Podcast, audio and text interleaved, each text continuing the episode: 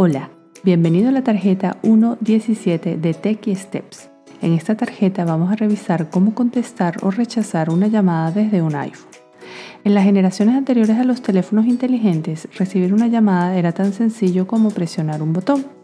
En el iPhone se reciben y contestan las llamadas desde la pantalla. Es muy sencillo, pero es diferente a como lo hacíamos con otros teléfonos. ¿Y quién no se alegra al recibir una llamada y escuchar la voz de ese ser querido?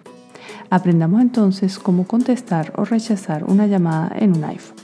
Te invito en este momento que voltees la tarjeta 1-17 para revisar el paso a paso. Primero, cuando recibes una llamada en la pantalla podrás ver el número de la persona que llama o su nombre si lo tienes almacenado como un contacto en el iPhone. Segundo, toca una vez en el icono de contestar si el teléfono está desbloqueado.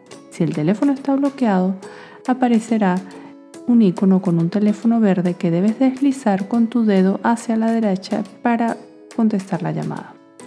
Si no deseas contestar la llamada en ese momento porque estás ocupado, toca el icono de rechazar en rojo.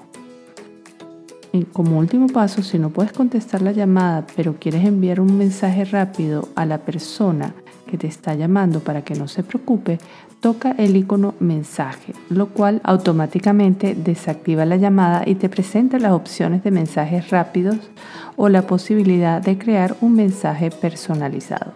Muchas gracias por escuchar a Techie Steps y nos vemos en la próxima tarjeta.